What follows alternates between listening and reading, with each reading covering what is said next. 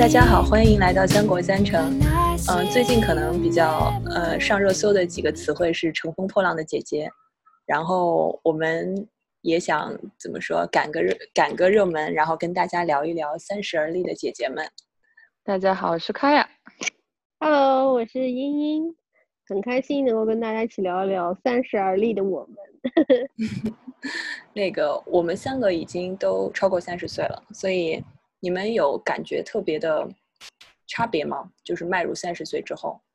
嗯，我觉得怎么说呢，差别肯定有的，不管是心理上还是生理上面都会有不太一样啊、然后我觉得，呃，因为三十岁了吧，就是就很多人会有莫名的焦虑，特别是女性，三十岁的独立女性，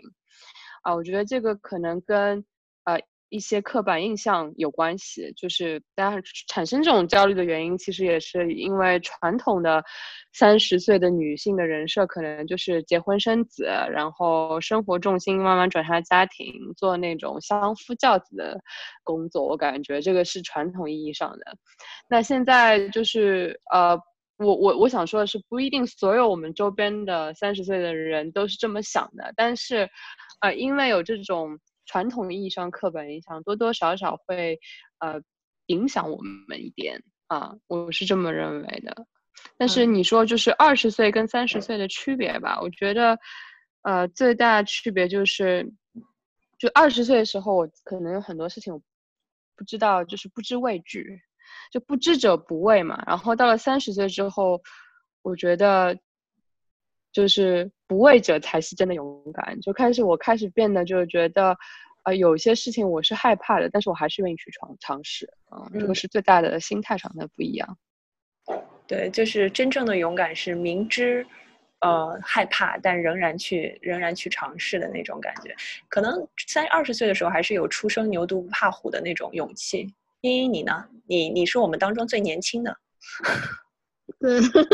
嗯，但是我觉得二十岁和三十岁，其实我在心态上，我觉得我本人的变化不是特别大。嗯，但是我觉得有一个非常明显，就是从身体或者是生理上，我觉得会有很大的变化。就比如说，可能现在就会觉很容易觉得累，然后以前熬夜的话完全没有问题，现在可能过了十二点，我的整个能量值就直线下降。然后举个例子啊，最近我呃又去到那个其他城市做一些 field research，我记得刚刚在二十出二十出头的样子的时候，就是去到做 research 做访谈，然后在当地可以大概一天都非常充满能量，然后到了晚上一两点都完全不想睡。但是我现在觉得真的就是我到了后面几场的访谈的时候，我已经连说话的力气都没有了。所以我觉得可能就是一种生理上给我发发出一种声音，是说，哎，你可能是需要停下来慢一点，可能更注重自己的一些身体。我不知道李亚有没有这样的感觉？我肯定有啊，作为最老的 姐姐，年纪最大的阿姨，对吧？那个肯定是觉得，就是熬夜已经不再是我的能，就是能力了。就是这种不要说什么过了十二点了，感觉上过了十一点，我好像就已经，就整个人第二天的状态就不行了。就是说我可以这么做，但是第二天的状态会变得非常差，就不知道自己在干什么了，就不像以前可能说睡两三个小时。然后照样可能第二天起来该做 presentation 做 presentation，该干嘛还能干嘛。就现在肯定是觉得体力一方面是不行了，另外一方面是可能因为我可能是有组建家庭，然后也有孩子，就是我会觉得我当然不是说是从二十岁到三十岁的转转变，而是说一个人生阶段的转变，会让我觉得说这样一个慢慢的变化过程，就会自然而然感觉到我会更加开始多去考虑家庭。然后怎么去照顾家庭，然后说就会可能说把很多对于自己的重心，然后开始挪到说哦，嗯，那孩子怎么办，或者说家里怎么办？然后职场上肯定也会有一些阻碍，就是也不能说阻碍吧，就是也也可能算是刻板印象或者是怎么样，就是也会有人会来问你说，哎，嗯，我们有一个 project 想找你一起做，但是可能说出差特别多，那你有孩子是不是会不方便？就是就是大家也会自然而然的会。把就是一个有家庭的一个三十多岁的对吧？阿姨就是想到说，哎，那你可能就不是很方便经常出差，或者是怎么样。就是我会突然想到，你们你们有没有看过阿里网的那个脱口秀？阿里旺当年是肚子，然后就是嗯，就是他上台表演的时候，他当时生第二胎的时候有有一个脱口秀，就有人问他说，那那你的第一胎孩子怎么办？然后他就说，就是你说他怎么办？他现在正在看电视呢，他能怎么办？就是就是很多时候。嗯，可能说是一种对于女性的也算是刻板印象了。大家都会去问说，你要如何平衡你的工作和生活？你要如何平衡你的家庭和你的你的工作？但是很少有人去问男的这个问题，对吧？就大家就会觉得说，哎，你是男的，你照样该加班还得加班，对吧？不会有人说，哎，你因为有了孩子你就不能加班了。但是对女的，大家可能就会自然而然多问这样一句。是的，是的。然后最近其实我不知道你刚刚讲到那个浪姐提到那个 乘风破浪姐，其实我我看了一集吧，我我觉得就是呃里面有一些人设，就其实也是说有家庭有有小孩，然后也有自己的视野，然后就是他们活的其实我感觉就是可能不同的人有不同的就是态度或者是做法去面对这样的就平衡关系。然后我觉得那个 那个浪姐真的让我看得很累，我也不知道为什么。就是其实我可以看到，比如说像莉亚，或者是像一些身边同事，他家里是有小孩，但是其实你看到他们的时候，还是感觉很轻松的。但是我看那个电视，我就觉得哇，这些人你们是明星，其实你们可能家里还会有保姆来照顾这个小孩，对吗？但是我又觉得非常累，就感觉啊有。有点有点让我感觉就是卖弄人设吧，他们那个很费劲的表现自我，然后我看了也觉得累，我就不想看了，有点有点这种感觉。它肯定还是一个怎么说，再怎么说也是一个综艺节目吧，还是以就是说会就是会每个人都会有自己的一个人设，有些是什么打就是打这种努力牌的，有些可能打亲子牌或者怎么样，就是肯定还会有人设在。我我其实没有完全看完，我看到现在也只看到第一集，然后。就是网上可能是铺天盖地的各种公众号、各种各种人，大家都在解释，所以我已经被剧透了很多关于每个姐姐的不同的一些故事，以及说好的不好的。但是我觉得就是说，怎么说啊？就是年龄真的只是一个数字吧，因为谁都会老。你 你现在看着四十多岁或者五十多岁，或者说多大年纪，我们说哎呀要叫姐姐了，不知道她是怎么过的，会觉得很很诧异。但是我们也会有那一天，所以就是包括可能听可能听这个 podcast 的一些比我们年轻的人，你们也会有三十岁的那一天。就是到了那一天，你就会知道其实没什么不一样。对，是的，就是因为这种不一样，可能也是每个人非常主观的感受吧。我觉得，嗯。其实我说，呃，看了《乘风破浪姐姐》之后，其实我也没有看完，但是我觉得它有这样一个栏目出来，其实我个人还是比较积极的。我觉得它表现了一种就是呃，让我们认可各种各样的性格，让我们看到各种各样时代的女性，她有不一样的多元化的这种呈现方式。以前可能是相对来说比较单一的，就是哦，年轻漂亮貌美。啊，白富美这样子，但是我现在看到了很多火爆脾气的姐姐，然后，嗯，有很多就是非常自我的姐姐。其实我觉得就是说，在审美上有一些可以多元化，我我个人是觉觉得比较比较积极的。对对对对对，因为我记得主持人也好像提到说，他一开始就是那个杜华，他说他一开始只会想着要要长得漂亮，外形要好，要会唱会跳才能成为女团，但是。他看了这些姐姐之后，他也在想，这个标准是不是应该更多元一些，更更变化一些，而不是光以他的那个标准作为标准。所以，其实我相信，乘风破浪的那些三十多个姐姐们，她们做出这个决定，说要去参加这个节目，其实也是一个挺挺大的一个决定，就是可能有有种从从头开始，从头被人审视的感觉。你们你们进入三十岁之后，有什么特别大的决定做过吗？有啊，我觉得，呃，我刚刚讲，其实讲到说，呃，我三十岁和二十岁，就是三二十岁的时候不知位置，然后三十岁的时候，其实我是害怕一些东西，但是我还是去做了。呃，三十岁的时候，其实是搬到一个新的国家，开始一个全新的人生，就等于是。这个地方是我一个人都不认识的地方啊，然后放弃了很多事情啊，包括那熟悉环境，远离家人朋友，啊，然后甚至放弃了原来的一些职场上的人脉啊，我觉得挺累的当时。但是这种累又让我感觉就是，呃，很开心，因为呃，就是我我个人还是蛮喜欢做一些比较富有挑战性的事情的，啊，所以我基本上从我现在工作快第十年了，然后每次都是一个工作单位，可能就是工作的一个公司，就可能是两到三年是我的极限。就我我我会两到三年换一次工作，这个说的好听点，可能就说哎，这个人喜欢就挑战自己，然后跳出舒适圈。但是其实啊，有的时候我也觉得，就是我希望的是尝试不同的呃人生吧。我觉得，就是因为我感觉看到太多上一辈的女性啊，可能为了家庭奔奔波忙碌，然后但是就忘了自己嘛。然后我觉得，就三十岁以后，可能想要做一件事情，就是让我为了自己而活，嗯，不是为了别人。可能这个是一种比较自私的想法，但是，呃，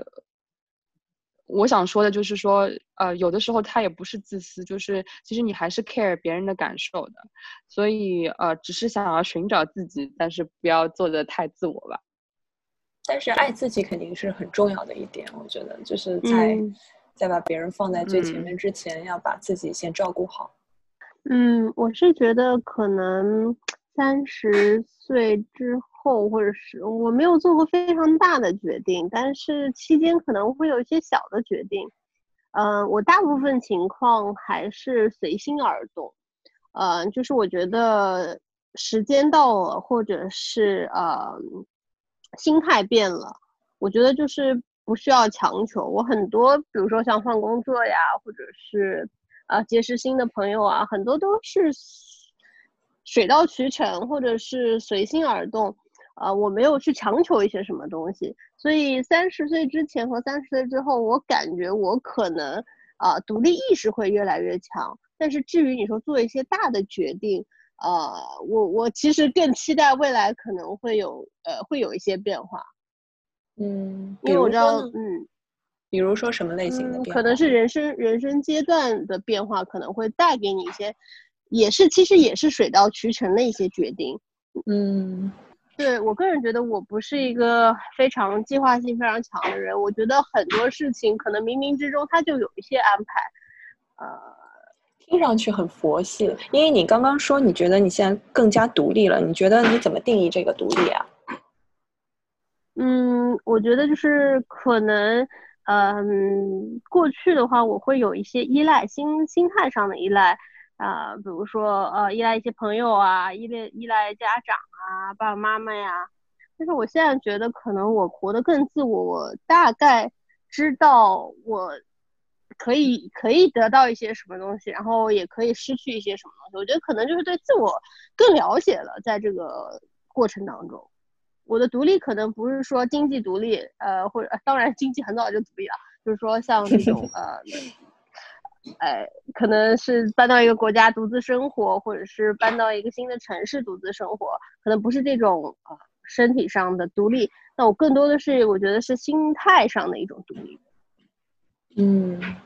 我我们之前也有讨论过，说关于独立的话，可能也会就是更自信吧，然后不再去太去担心，或者说再担太多的去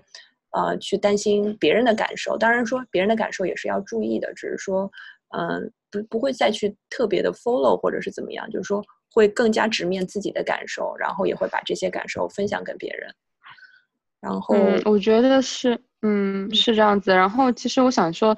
在二十岁的时候，呃，你刚刚讲到二十岁跟三十岁最大的不同，我觉得其实年轻的时候吧，就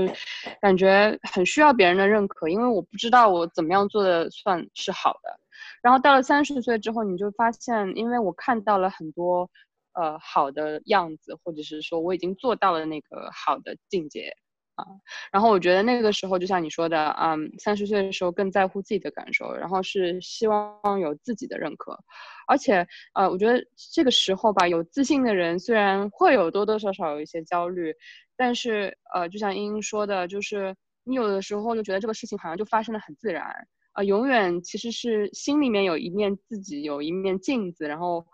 呃。觉得我是在做自己的，但是呃，我并不是很自我，就是我还是 care 别人的感受，但是我很相信我自己。哎，我想问问看，你们两位就是，比如说你刚刚提到了你做了一些大的决定，那假设如果还有一次机会，你们还会做这样的决定吗？然后，对，想问问看你们，如果有再来一次的机会，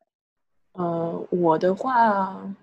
我很难说，其实，因为我我其实现在正处于一个挺挺焦虑、挺迷迷茫的阶段，就是我自己也在质疑我当当时的那个决定做的是对的还是错的。但是从另外一个角度上来说，我觉得，就像你说的，就是在每一个时间点上，可能我们都会做出一些决定，或者说有些也不能说随随波逐流，但是就是在每一个时间点上，你都没有办法去预知将来的状况。你既然做了这个决定，那就一定是要努力做好，就是说在这个决定上去把它完成到自己不会后悔的地步。所以。如果你问我说我会不会再做，我觉得如果让我回到，嗯，可能说两三年前，我还是会做这样的一个决定，但是可能说，嗯，就是说我我可能会在其他方面可能会让自己更怎么说更努力一些，或者是怎么样的。嗯，我也我也觉得吧，我也可能不会，我我其实没有后悔过，我觉得我现在做这个决定非常正确，因为。嗯，就是二十岁的时候，如果让我去闯荡江湖，我觉得那个时候可能我会后悔，或者是说做做错很多事情，就不会像现在，虽然有些小坎坷，但是你还是觉得挺顺遂的。嗯，因为嗯，三十岁，因为你有一些经历之后，有一些。呃，怎么说？沉淀之后，你慢慢就是会静下心来去做一些事情。所以三十岁的时候改变人生，我觉得那个是是一个一个点吧。就是有些人之前就是老古话会说什么三十而立，其实三十岁的时候有多少人能真正而立的？我觉得在现在这个社会里面就真的挺少的，因为你对而立的这个定义可能不会像。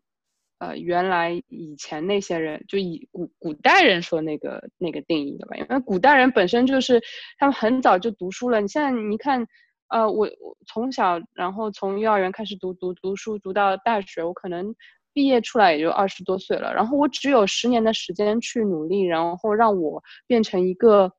很成功的人，这个是不太可能的，我觉得。所以说，嗯，三十岁时候开始去拼一拼，我觉得这个时候是。一个最好的年纪吧，嗯嗯，我觉得三十岁的时候，一方面也是有了一部分的阅历，然后有经验，然后同时你可能说，嗯，也也不会说真的说在，就是说体力上或者说在在冲劲上真的完全是消失掉，就是说哦，我已经没有冲劲了这样子，因为毕竟还是还是属于青年人吧，我觉得现在的青年人应该中青年还是应该 把这个年龄段定义进去吧，所以。就是我相信这个还是一个很不错的时间段，就是当然每一个时间段都是挺不错的，只是说我觉得这个不应该让人觉得说哦，因为就是人变成熟了或怎么样了就会有什么不一样，我觉得还是都挺美好的。对，我想说的就是，原来因为就是三十岁的时候，大家说三十而立嘛，就是那个 expectation 那个期望值很高，然后你就觉得我有压力了。但是其实 其实我们不需要，呃，把自己那个期望值搞得太高，因为三十岁，我想说的意思就是你还是可以努努力去做很多事情。那个卡亚，你你你觉得你现在最焦虑的是什么？我焦虑的，嗯，我觉得，呃，可能就是。虽然我是保持乐观的，但是对短期内的外未来就是有一种不太明朗的感觉，所以有点小焦虑吧。但是这种焦虑其实不能不太能影响我。依依，你呢？你有什么特别焦虑的事情吗？我其实现在比较焦虑的 是，我感觉就是减肥一直减不下来，我已经很努力了。你这个真的是三十岁之后焦虑的吗？还是一直都在焦虑？没有，我过去我觉得就是说，呃，因为新陈代谢很快嘛，我就会觉得啊，这个你少吃两顿饭其实就可以减下来。但是我现在就是用少吃啊，多运动啊，其实都很难，所以我很焦虑，我什么时候才能瘦下来？嗯，所以因为我觉得可能，我觉得还是觉得你要稍微再健康一点。对我现在就是就是觉得，我觉得是不是这种精力的搭不够，和我这个人的负担比较重。嗯，所以我在想，是不是要把自己的饮食啊什么都调整一下。其实没有像你说的这么胖吧，我觉得你还是就是正常身材啊。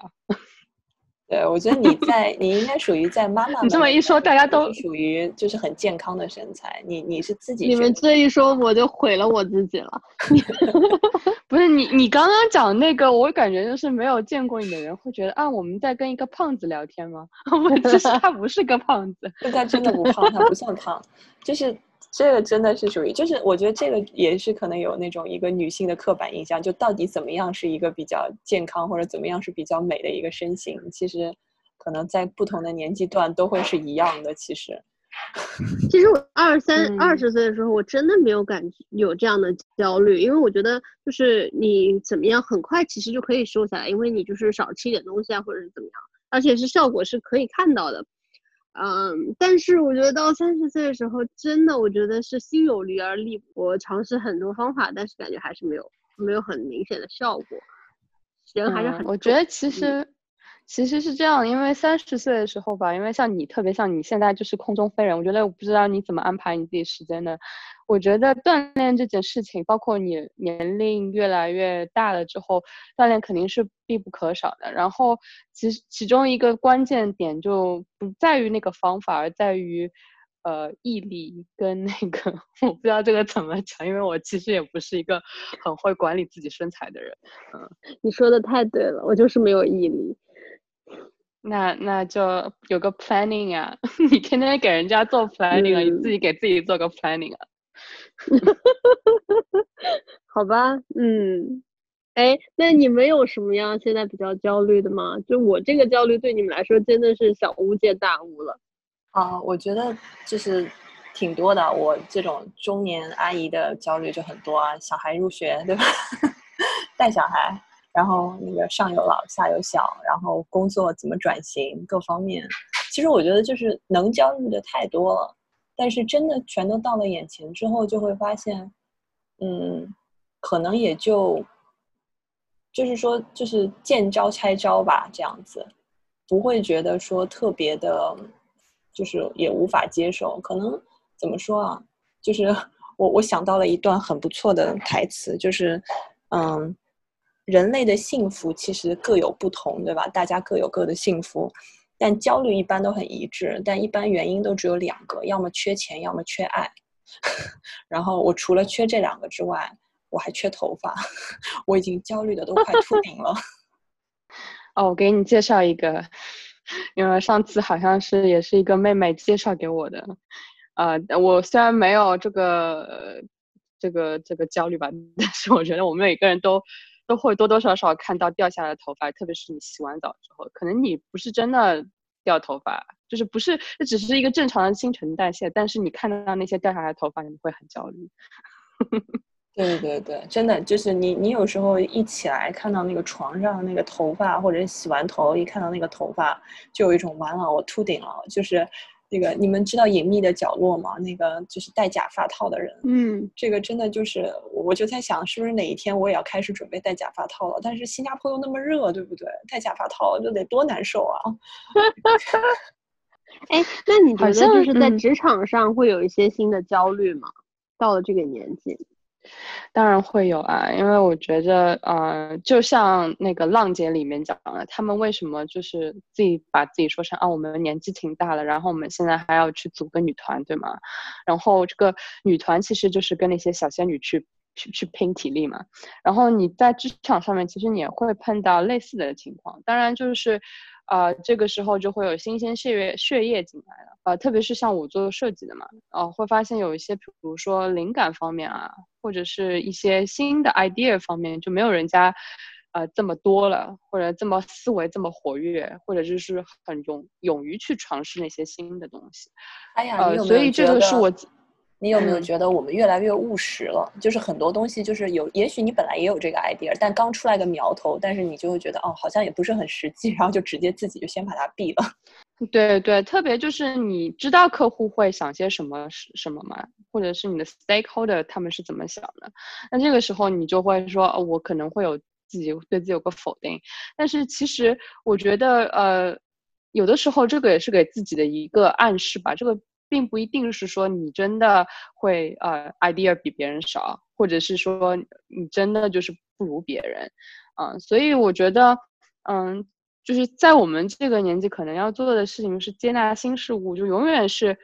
呃，be on the trend，就是你永远要跟跟随那个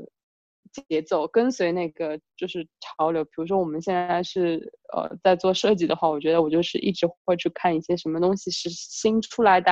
然后为什么人家这样做啊？然后，但是我觉得呃，同时我又知道自己的优点，就是。自己优点就是你可能在这个职场上面，你比人家工作的时间要 double 几倍，那你肯定在就是阅历上面，在处理呃事情的一些方法上面，肯定是要比那些年轻人更强的嘛。那我觉得，如果是从不同的角度去想的话，可能就没有这么焦虑。说实话，我没什么，呃，没什么太大的焦虑吧。虽然我我呃有有的时候会跟朋友去抱怨，就是我的职场不是那么顺遂，但是，嗯。我觉得这个也是一个短期的、暂时的一个一个事情。嗯嗯，对我挺同意的。其实很多焦虑，我觉得已经可以通过一些经验或者是自己的一些成长把它内化掉。很多就像你没有办法 plan 你的这个下一步，或者是呃你的未来的可能性一样，其实焦虑也是没有办法被 plan 的。只有当下你遇到了，那你可能会有一些反馈，或者是及时把它解决掉，所以就没有那么焦虑。那我是比较奉劝，就是可能比我小或者是的一些啊朋友或者是听众，过去我们会说啊，哎呀，我一定要证明我自己，这个公司没了我，或者这个家庭没了我就不行了。啊，家庭不算啊，公司没了我就不行了。但其实你越来越多就会发现到，其实这个地球没了你转的更快了。所以这个时候你心态上发生一个比较呃正常的改变，我觉得就会帮助你和帮助在你身边围绕着你的人，可以更快的接受生接受这个现实。是的呀，然后你就是像你说的那个焦虑，有些时候你也解决不了任何问题，所以还不如不去想。嗯，我觉得可能就是。就是怎么说啊？就是慢慢的就会觉得说很多事情，你与其有那个时间焦虑，不如说去想应对的办法，或者说，就是就是怎么说啊？你哪怕逃避也是一种，对吧？也是一种办法。但是就是你与其在那边花时间焦虑，可能还不如就是说做一些事情，与其去解决或者也好，或者去逃避也好，去怎么样也好，就是都是一种办法了。但是我觉得，嗯，就是纯焦虑肯定没什么意义。然后现在。就是很多事情就已经放在那边，你还是就是说你肯定是要面对的，呃，比如说新人 后浪全部都出现了，对吧？乘风破浪的姐姐们发现后浪被拍被后浪拍死，突然想到了这个梗，嗯，就是怎么说呢？就是后浪都出现了，然后你在你的我我是觉得肯定是在职位上会有很多事情会会觉得可能需要转型或者需要有一些新的发展。那肯定会，比如说在又一在一些方面上会有制约，就像你们说的，可能呃新人可能 idea 更加多，或者说他们更能拼，对不对？他们更能熬夜，我熬不了了。那在各种方面上，那你是如何能通过你的优势，比如说用你的经验，然后来来来来来 PK 呢，或者是怎么样？我觉得可能很多事情可以去想，但是嗯，怎么说，就是太过焦虑也没有意义，就是与其花时间去。数头发还不如买买瓶生发剂或者买个假发套，这个很很现实。最后我们讲讲愿望吧，大家有什么愿望呢？嗯，我先讲吧，要么好，你先来。就是我觉得很简单，就是讲呃，引用一句打鸡血的话，就是做我想做的事，遇到无需取悦的人，变成更喜欢的自己。我靠，说的太好了，太好了，这个感觉应该直接结案了呀。对你，你有什么愿望？我的愿望非常实际，我希望赶紧疫情结束，我可以有机会看到你们两个面对面。对我，我跟你很类似，就是我说一个特别空虚的啊，世界和平，国泰民安，疫情赶快结束，然后可以早日跟家人朋友重聚，然后大家终于可以飞来飞去，可以再次见到彼此。嗯，我也希望，对吧？我的事业上能找到新的方向，尽早把我的各种迷茫解决掉。嗯，加油，加油，加油，大家一起加油！希望我们都三十而立，个个的立。对，然后自由的回到人群里去。对，三十而立，美丽的丽哦。谢谢，谢谢，谢谢大家。